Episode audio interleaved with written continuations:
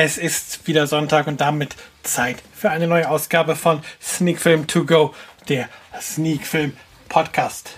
Diese Woche besprechen wir mal wieder nicht nur einen Film, sondern gleich drei und dann drei Filme, die unterschiedlicher nicht sein können. Wir besprechen John Landis Erstlingswerk Schlock, die Dokumentation The Cleaners und den Kinderfilm, der aber auch für Erwachsene toll ist. Amelie rennt.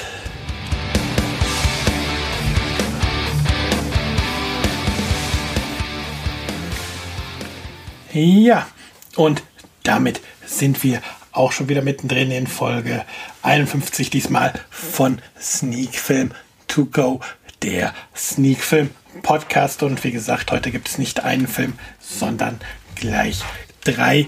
Und da wir ja mittlerweile eine neue Rubrik haben, die wir jede Woche pflegen, den Filmrückblick, gibt es sogar noch ein paar mehr als drei Filme, über die wir heute sprechen, wenn auch die Filme abseits der drei genannten jetzt in dieser Rubrik eher kurz nur besprochen werden.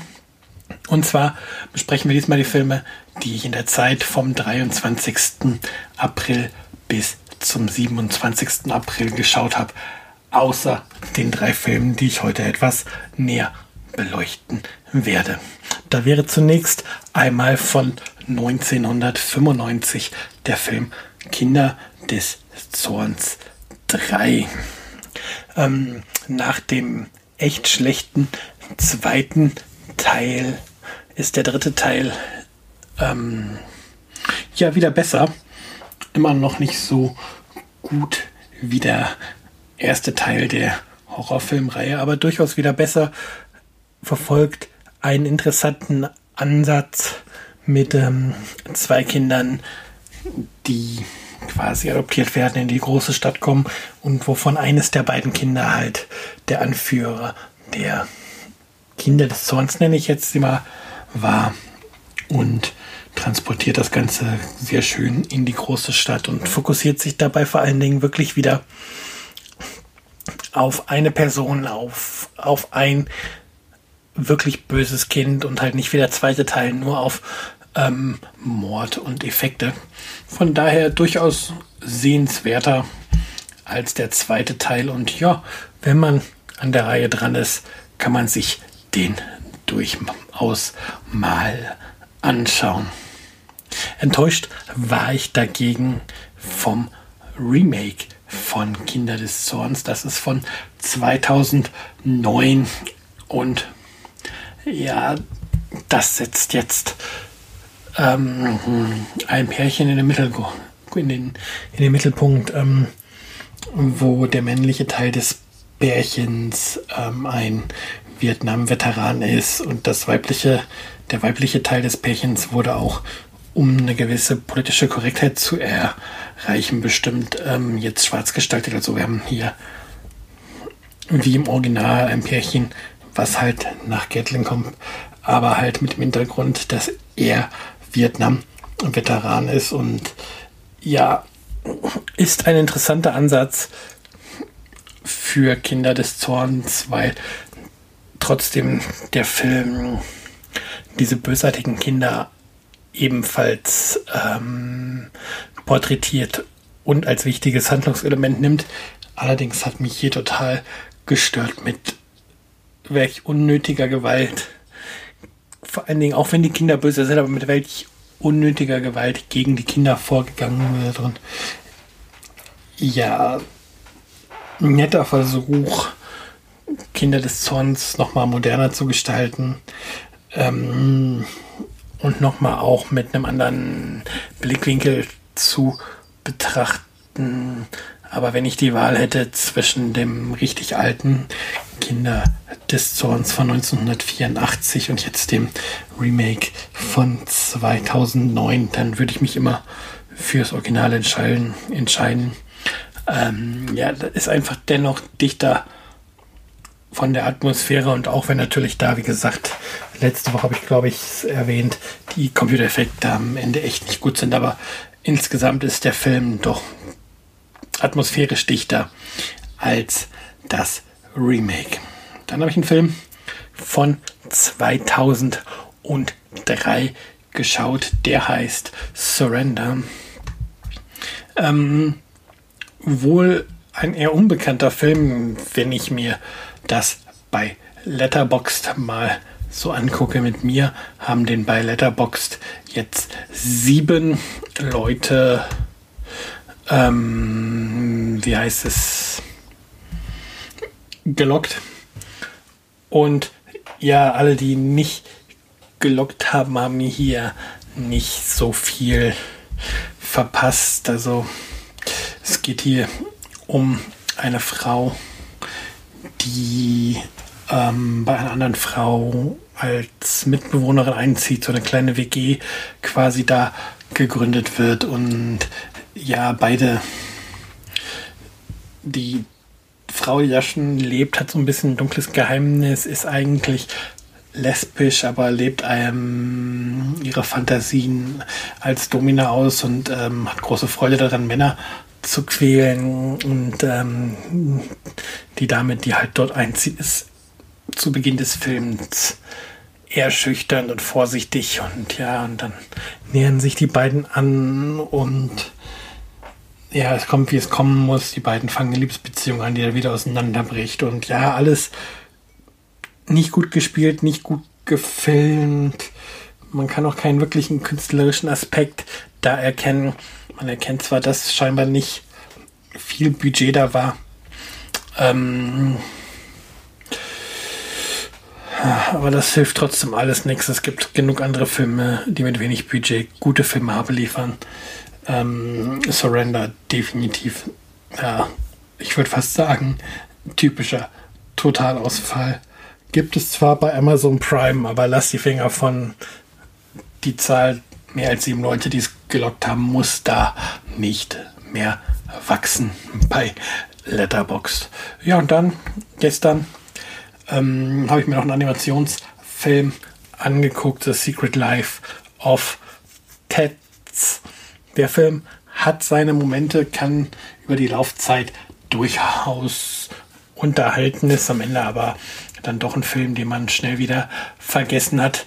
Die Geschichte von zwei Hunden, die erst so gar nicht miteinander können, ähm, ihre Hundemarken verlieren und dann ähm, ja an eine ganze Gang an Straßentieren, angeführt von einem weißen Kaninchen geraten und ja, von den typischen Haustieren, die dann ebenfalls aus ihren heimischen Gefilden ausbrechen, um die beiden Hunde zu retten, weil die ja gut befreundet sind mit den restlichen Haustieren. Aber ja, der Film hat seine Momente, die aber meistens dann, wo es gar nicht so richtig um die Handlung geht, sondern wenn der Film ein bisschen zeigt, was Tiere wohl machen, wenn Härchen und Frauchen das Haus verlassen haben. Ansonsten eine ziemliche einfache Geschichte, die für meinen Geschmack auch ein bisschen hektisch oder zu hektisch erzählt ist. Aber ja, ist jetzt halt auch bei Amazon kostenlos zum Streaming verfügbar und kann man sich durchaus mal angucken. Ja, wie gesagt, kein Meisterwerk, aber unterhaltsames Kino, sagen wir es mal so. Ja, haben wir also die Woche tatsächlich eine ganze Menge Filme geschaut und die jetzt kurz besprochenen Filme sind ja auch nur ein kleiner Teil oder beziehungsweise es fehlen ja noch drei Filme, um die es heute gehen soll, die drei Hauptfilme und ja, dann fange ich jetzt am besten auch mit dem ersten der drei Filme mal an. Und ich habe mir gedacht, als erstes fangen wir mit Schlock an, ähm, dem Erstlingswerk von Regisseur John Landis, der später ja Filme geschaffen hat, wie ähm, das Kentucky Fried Movie oder wofür ihn die meisten wahrscheinlich kennen, ähm, Blues Brothers. Dann hat er nämlich auch Regie geführt. Ähm, ich habe von Turbine Medien hier von Schlock ein ganz, ganz wundervolles Mediabook bekommen. Das ist auf 2000 Exemplare limitiert, enthält einmal die Blu-ray des Films oder mit dem Film einmal eine DVD mit dem Film und in der Mitte ähm, ein fest eingebundenes Booklet mit ganz viel Hintergrundinformationen und ja, ich nehme jetzt einfach mal die Inhaltsangabe von dort, damit ihr eine Idee habt, worum es in Schlock überhaupt geht. Die Polizei und Presse sind in Aufruhr. Das Affenmonster Schlocktropus ist aus seiner Höhle ausgebüxt. Nun sorgt es in einer Kleinstadt für ein blutiges Massaker. Nur ein blindes Mädchen kann das Ungeheuer sehen. Doch da naht das Militär. Ähm, ja, die Inhaltsangabe des Films ähm, ist schon re sehr reduziert. Also tatsächlich ist es so, dass in dieser Kleinstadt ähm, gerade, man kann fast schon sagen, ein Massenmord stattgefunden hat. Sehr, sehr viele Tote sind dort zu finden und die Behörden und die Presse sind ein wenig ratlos, was passiert ist. Ähm, sie nennen den Killer, der das Ganze gemacht hat, einfach nur den Bananenkiller. Und wie für den Zuschauer schnell klar wird, scheint halt der Schlock, das Affenmonster, ähm, oder wie der deutsche Untertitel halt ist, das Bananenmonster. Dafür verantwortlich zu sein, dass es zu diesen Toten kommt und ja, die etwas trottelige Polizei versucht hinterzukommen, was dahinter steckt. Und in der Zwischenzeit büchst halt tatsächlich ähm, der Schlock aus seiner Höhle aus und sorgt in dieser ähm, kleinen Stadt für ziemlich viel Chaos, weil er eben tatsächlich mit diesem blinden Mädchen oder nein, er verliebt sich in das blinde Mädchen und ja, würde gerne mit dem blinden Mädchen zusammenkommen, aber das führt halt zu einigen Komplikationen und damit sind wir dann auch schon mittendrin in der Kritik zu Schlock und hier muss man natürlich wissen, es ist das Erstlingswerk von John Landis. Das Geld hat er sich meist für die Finanzierung zusammengeschnort und ähm, ist dann auch selbst in das Affenkostüm gestiegen, weil man jetzt hier nicht irgendwie einen Star verpflichten konnte, der diese alberne Rolle übernehmen wollte.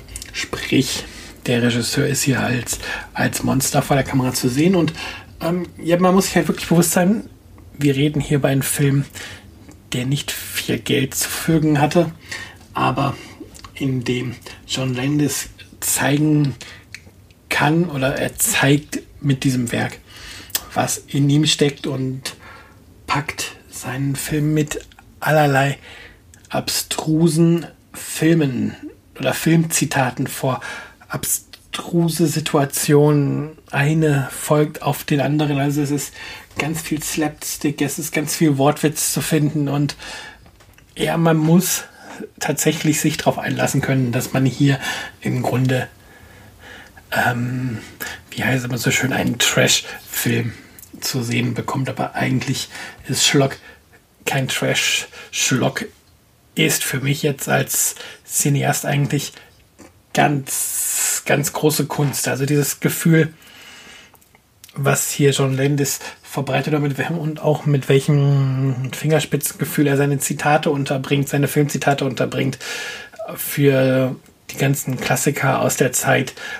Offensichtlich in Fällen wie 2001, in anderen Szenen dann etwas weniger offensichtlich, aber immer, ja, schon in so jungen Jahren mit einem Gefühl fürs richtige Tempo, für den richtigen Grad auch der Albernheit, weil was da teilweise abgeht, da könnte man in oder man sieht es auch in anderen Filmen, wenn andere Regisseure eben mit nicht mit diesem Fingerspitzengefühl am Werk sind, ähm, dann geht halt diese Albernheit, die wirklich total übertrieben ist, stellenweise ganz schnell in die Hose und man denkt sich, boah, was gucke ich da gerade? Und Schlock ist aber ein Film, ja, du merkst halt von der ersten Minute, dass sich der Film bewusst ist, was er sein will.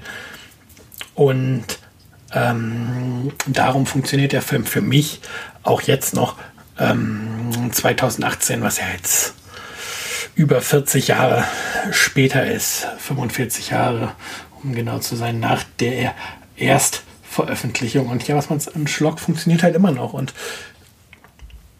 wenn man auf die Besetzung guckt, dann stellt man fest, dass von den Darstellern ähm, keiner sofort irgendwie ähm, triggert, dass man den aus anderen Filmen kennt und trotzdem hat man nicht das Gefühl, dass man hier die oder dass man hier richtig schlechte Schauspieler vor der Kamera hat.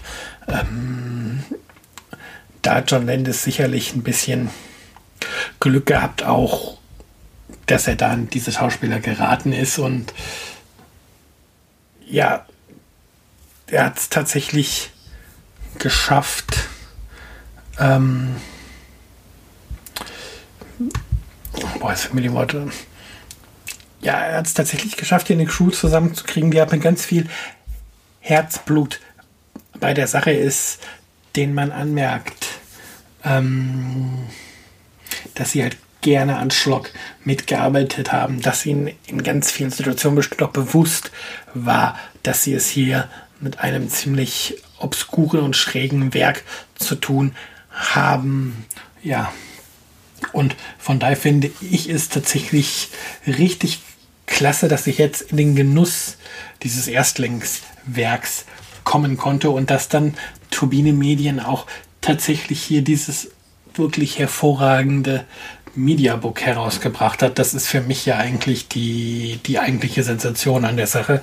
Wenn man sich anschaut, wie teilweise große Hollywood-Produktionen, wie die Blu-rays rausgerotzt werden, ohne dass man sich Mühe gibt, was Bonusmaterial, was Präsentation angeht. Und dann kommt Turbine Medien an, nimmt sich einen Film wie Schlock und spendet den, dieses echt edle, edle Mediabook. Also das fängt schon davon an, von dem, vom weißen Einband, wo das Filmplakat vorne drauf ähm, prangt und dann geht es tatsächlich über das Audiobook, wo sehr, sehr, sehr viele Informationen enthalten sind über den Film selber, über Rick Baker, der ja ähm, einer der großen Hollywood Make-up Artists später geworden ist, der hier auch ähm, zeigen kann oder zeigen konnte, was er kann, der das Affenkostüm geschaffen hat, über John Landis selbst. Ähm, ja, man kann gar nicht alles zusammenfassen, was das Booklet hier an Informationen liefert und dann das Ganze nicht nur auf Deutsch, sondern gleich die ganzen Informationen noch einmal in Englisch. Also wir haben in der Mitte des Booklets ein super altes oder nein, ein super schickes altes deutsches Filmplakat, wo der Schlock-Schriftzug auf einem ähm, auf Bananen halt gedruckt ist und wo tatsächlich die Werbung ähm, schreibt, dem Publikum ist ausdrücklich gestattet, Bananen in das Theater mitzubringen. Ja, und da sieht man auch, mit welcher Art der Film halt in Deutschland oder wahrscheinlich auch international beworben wurde. Und das ist halt der Trenner, der dann dazu führt, dass es die Informationen zum Film auch nochmal in englischer Sprache in diesem Mediabook gibt. Und auch, dass es einmal eine Blu-ray und eine DVD in der in dem Mediabook gibt, ist auch nicht selbstverständlich. Und ja, da hat Turbine Medien echt viel Liebe reingesteckt, um hier was zu schaffen, was man sich gerne ins Regal stellt. Und ich kann hier nochmal sagen, danke, danke, danke, dass ihr mir eins dieser Mediabooks zu Rezensionszwecken zugeschickt habt. Ich habe den Film wirklich genossen und ja, das Mediabook tatsächlich auch. Und ähm, das gehört auf jeden Fall zu den Filmen, die nicht in der Schublade verschwinden, sondern die sicherlich einen Platz im Regal finden werden. Ähm, ja, doch so viel halt mal zu dem Mediabook selber. Was ist denn noch so auf der Blu-ray bzw. auf der DVD drauf? Ähm, beide Scheiben haben sowohl deutschen als auch englischen Ton. Ähm, darf man wahrscheinlich auch, weil das Master nicht anders vorliegt, ähm, jetzt keine Meisterleistung ähm, erwarten, was den Ton angeht. Die Blu-ray hat DTS äh, HD ähm, aber halt in Mono. Auf der DVD gibt es halt einen Dolby Digitalton, aber halt auch in Mono. Aber das liegt tatsächlich wahrscheinlich daran, der Film ist von 73. Ähm, da wurde einfach noch nicht in 5.1 gedreht. Und es würde jetzt sicherlich auch das Filmerlebnis verfälschen, hier groß auf Surround Effect etc. zu setzen. Wichtig ist halt, dass der Ton sauber klingt und das tut er auch eben im Mono-Format.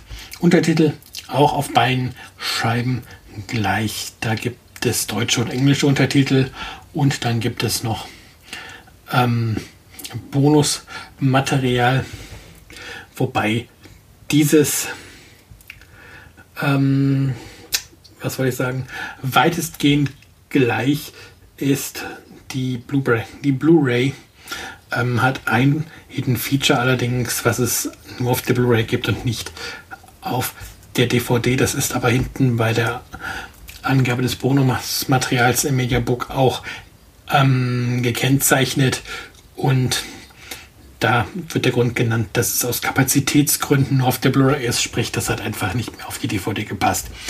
Ein Bonusmaterial haben wir ein kurzes Intro von John Landis, was schon dann läuft, bevor das Auswahlmenü kommt. Dann gibt es ein 41-minütiges Interview, Burst Office Log. Ähm, dann gibt es die diverse Trailer. Ist natürlich immer eine Frage, ob es vollwertiges Bonusmaterial ist. Also sind direkt Trailer zu Schlock, deswegen zähle ich jetzt mal, zähle ich es jetzt mal als vollwertiges ähm, Bonusmaterial. Man kann in die US-Radiospots reinhören und dann gibt es ähm, einen Audiokommentar mit John Landis und Rick Baker und es gibt einen Audiokommentar von den ähm, ja, Filmexperten Sträter, Bender und St Streberg. Ähm, in beide Audiokommentare habe ich bisher leider noch nicht reinhören können, aber es ist tatsächlich so, dass ähm, mich beide Audiokommentare reizen und ich schlock sicherlich noch ein zweites und drittes Mal schaue, um eben einmal den Audiokommentar mit John Landis und Rick Baker zu hören und zum anderen auch die Streter Bender Streberg ähm, Version. Ja, weiterhin gibt es dann noch ein Interview mit dem Kameramann Bob Collins und wie gesagt als Bonusmaterial auch aufgeführt ist dieses Booklet, was in der Mitte des Mediabooks zu finden ist. Also da wurde wirklich viel, viel Liebe reingesteckt, kann ich nur noch mal sagen, von Turbine Medien. Und ich würde mich tatsächlich freuen, wenn Schlock durch das Mediabook jetzt nicht nur alte Fans erreicht, die den Film schon lieben und kennen, sondern vielleicht sogar auch der ein oder andere neue Fan Schlock für sich entdeckt. Ähm, der Preis momentan um die 40 Euro bei Amazon sicherlich nicht gerade günstig, aber aus meiner Sicht auf jeden Fall einen Kauf wert, wenn man sich, ja, man kann es schon sagen, wenn man sich für Filmgeschichte interessiert, denn es ist, wie gesagt, immerhin das Erstlingswerk von John Lennon, des einen Regisseur, der ja eben danach einiges an bekannten Filmen gedreht hat. Also The Blues Brothers, wie gesagt, ähm, An American Werewolf in London hat er gedreht. Animal House, das Beverly Hills Cop 3 hat er gedreht. Äh, wie gesagt, das Kentucky Fried Movie. Ähm, ja, auch den zweiten Blues Brothers hat er gedreht. Burke und Herr. Ähm, ja. Und damit sind halt schon tatsächlich so einige der bekanntesten seiner Werke genannt und ja, nun eben Schlock sein Erstlingswerk im wunderschönen Mediabook von Turbine. Dann können wir zum zweiten Film kommen und der kann eigentlich anders oder mehr anders geht nicht als jetzt im gerade Schlock kommen wir zum zweiten Film und das ist The Cleaners. The Cleaners ist eine top aktuelle Dokumentation, die ihren Kinostart auch jetzt erst hat in einigen Wochen. Ich meine, am 17. Mai wenn ich jetzt nicht ganz falsch liege. Und The Cleaners befasst sich mit, ja, ich würde mal sagen, mit einem unangenehmen Job, der in der heutigen Zeit gemacht werden muss. Er wirft einen Blick auf Menschen, die Content-Bereinigung bei großen Internetplattformen machen und dazu lese ich euch mal kurz die Handlung vor und zwar was Moviepilot dazu sagt. The Cleaners beleuchtet die Arbeit von Menschen, die alles sehen müssen, was wir nicht sehen sollen. Pornografie, Vergewaltigung, politische Inhalte, alles. Sie müssen sich im Internet Videos anschauen, die in den sozialen Netzwerken hochgeladen wurden, die aber deren Richtlinien verletzen. Nicht selten sind die Arbeiter danach für den Rest ihres Lebens traumatisiert. Die Dokumentation von Hans Block und Moritz Riesewig widmet sich der Schattenseite, die die unbegrenzten Möglichkeiten des Internets mit sich bringen und stellt die im Hintergrund zur Tat schreitenden digitalen Aufräumer vor, die darüber entscheiden, was veröffentlicht wird und was niemals gezeigt werden sollte. Ja, und tatsächlich, ich habe diese Dokumentation geguckt und die Inhaltsangabe trifft es tatsächlich sehr gut. Und ähm, ja, ich habe teilweise sprachlos und schockiert vor dem Fernseher gesessen, ähm, als ich mir meinen Streaming-Link, meinen Rezensions-Streaming-Link von The Cleaners angeschaut habe. Und ja, sprachlos nicht etwa deswegen, weil das, was dort gezeigt wird, schlecht wäre, sondern einfach sprachlos deswegen, weil es mich tatsächlich schockiert hat, dass hier Menschen ihren Arbeitstag vom Computer verbringen, in Sekunden von Bruchteilen entscheiden müssen, was ist etwas, ähm, was die Richtlinien verletzt und was nicht. Kann ich etwas online lassen oder nicht? Und vor allen Dingen auch darüber, was diese Menschen an Content sehen müssen. Wir reden ja hier nicht, ähm, ich nenne es jetzt mal über äh, ja, die alltägliche Pornografie, die einem entgegenkommt, sondern das zeigt auch die Dokumentation. Wir reden hier teilweise über Hinrichtungen, über ja, wirklich Gräueltaten, die zwar in der Welt geschehen, aber ja, es gibt in dem Film eine Szene, wo einer der Mitarbeiter ein Foto vor sich hat, wo, wo eine Person geköpft wurde, der, der Kopf noch auf dem Körper liegt.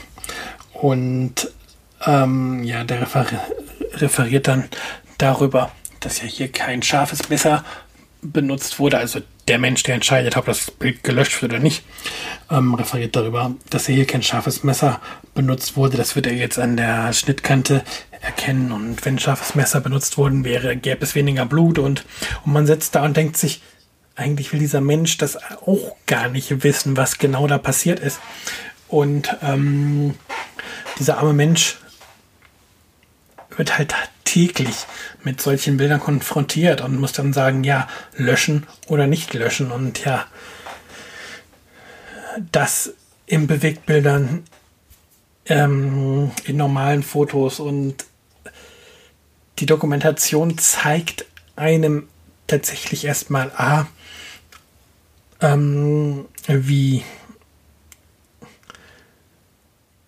wie gedankenlos ähm, wahrscheinlich viele Menschen diese ganzen sozialen Netzwerke nutzen und sich auch wirklich nicht darüber Gedanken machen, ist dieser Content ähm, geeignet.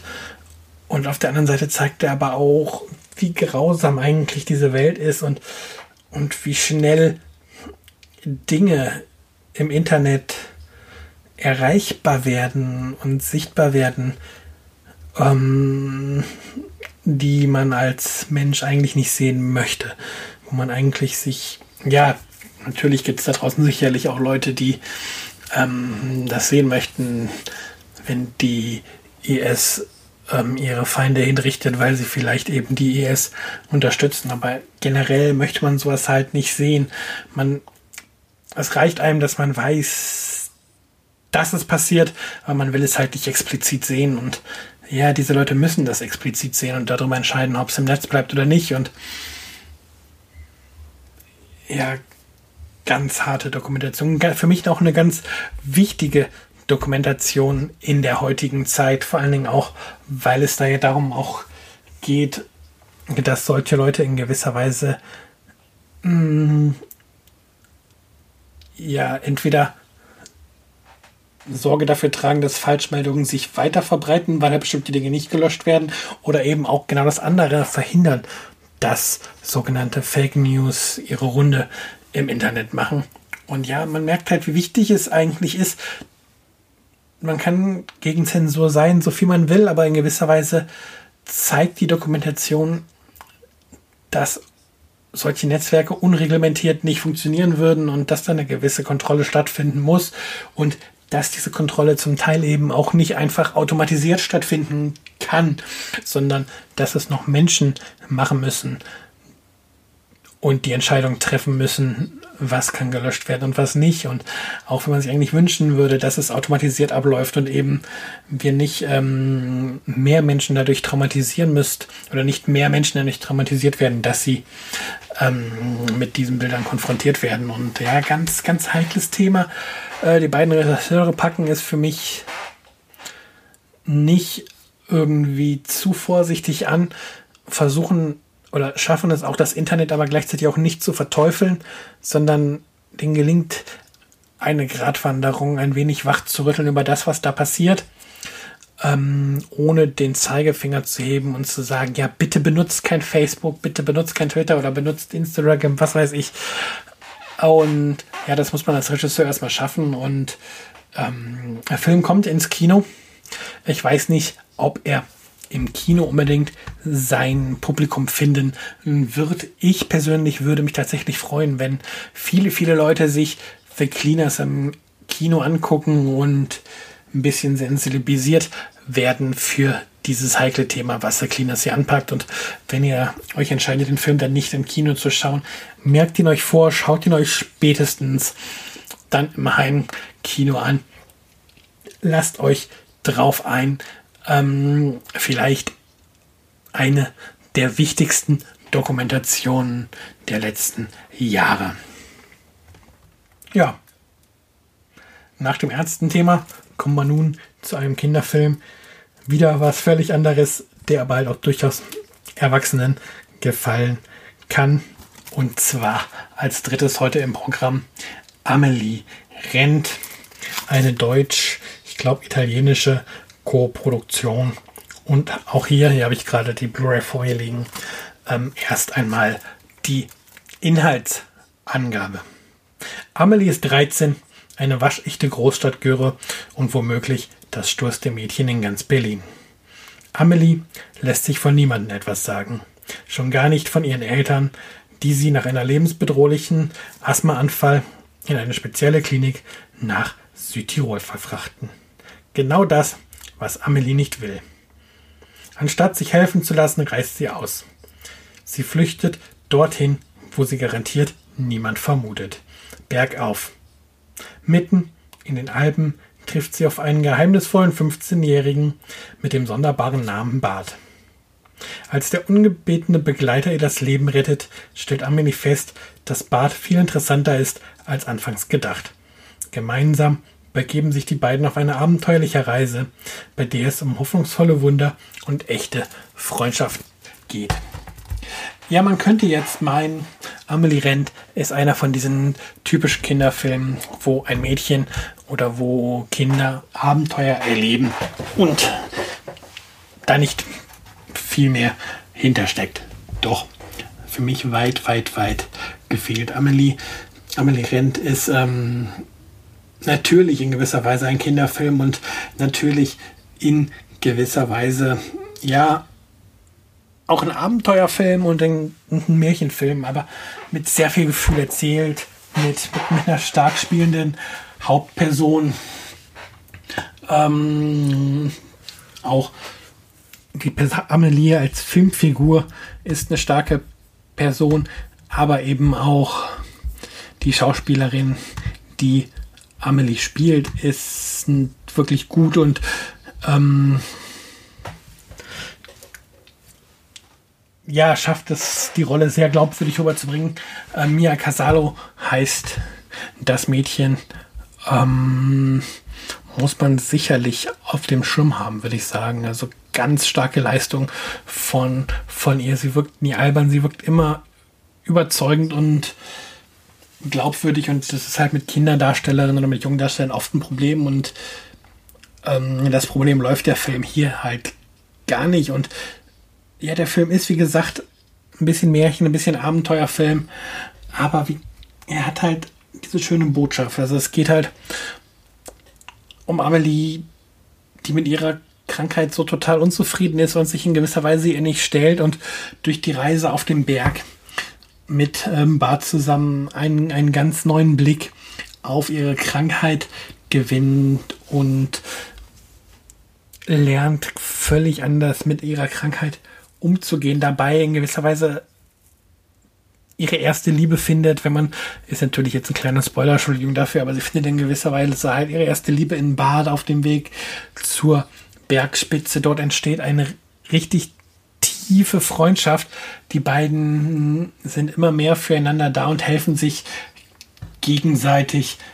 Und ähm, ja, vieles ist natürlich vereinfacht in dem Film und auch vorausschaubar ähm, erzählt und leicht zu durchschauen, aber dadurch, dass man halt die Figuren so sympathisch findet, verzeiht man dem Film das und man bekommt dann hier mit Amelie Rent einen wirklich schönen ja, Kinder-Jugendfilm, ähm, der viel auf die gängigen Klischees dieses Genres verzichtet und ja, dann auch noch mit wirklich tollen Naturaufnahmen gespickt ist und es so wirklich Spaß macht, sich diesen Film auch einfach als Erwachsener anzuschauen.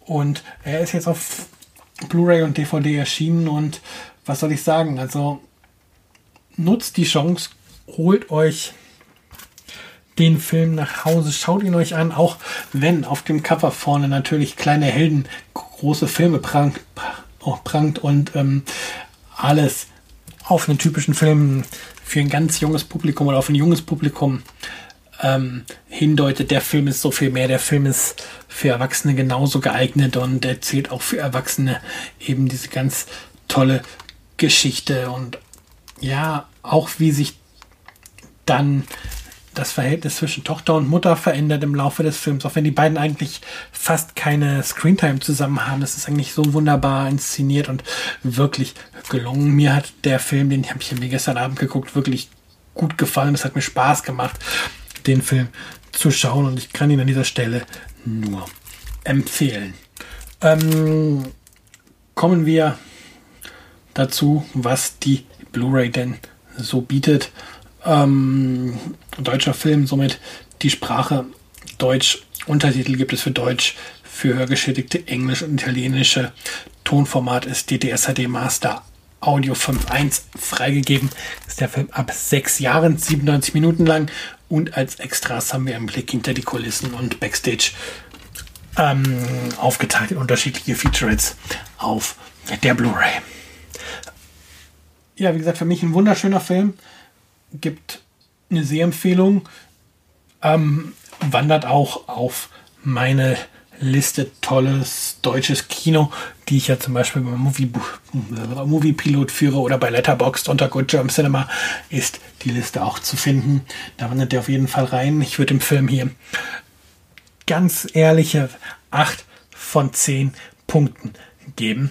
Dabei fällt mir ein, ich habe noch zwei Wertungen verlass, verlassen. Nein, nicht verlassen, habe ich die nicht. Vergessen habe ich die Wertung und zwar die Wertung für den ersten Film des Abends für Schlock.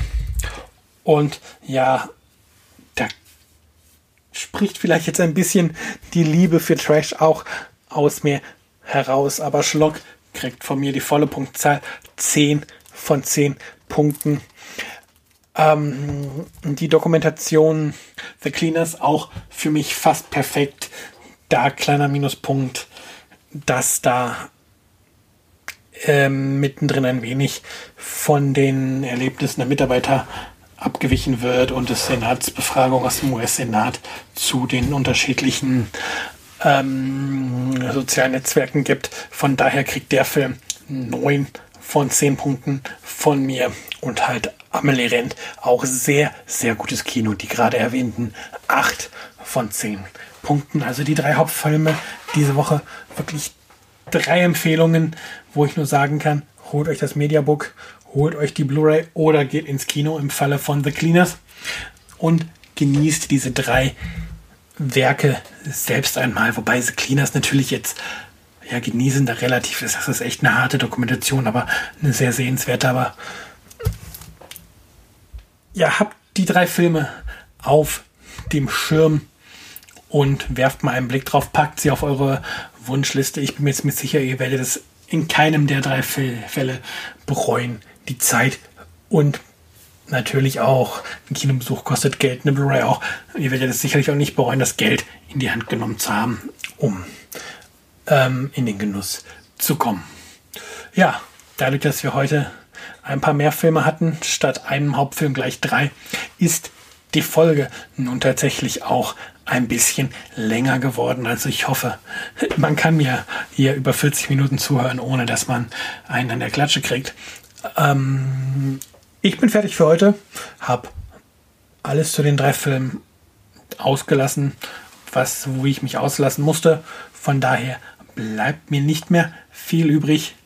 Ich wünsche euch einen guten Start in die Woche. Genießt den Feiertag am Dienstag. Dadurch ist die Woche ja ein bisschen kürzer. Vielleicht schafft es ja da auch sogar schon einen der Filme zu schauen. Und dann hören wir uns nächste Woche wieder zu einer neuen Aus Ausgabe von Sneak Film To Go, der Sneak Film Podcast.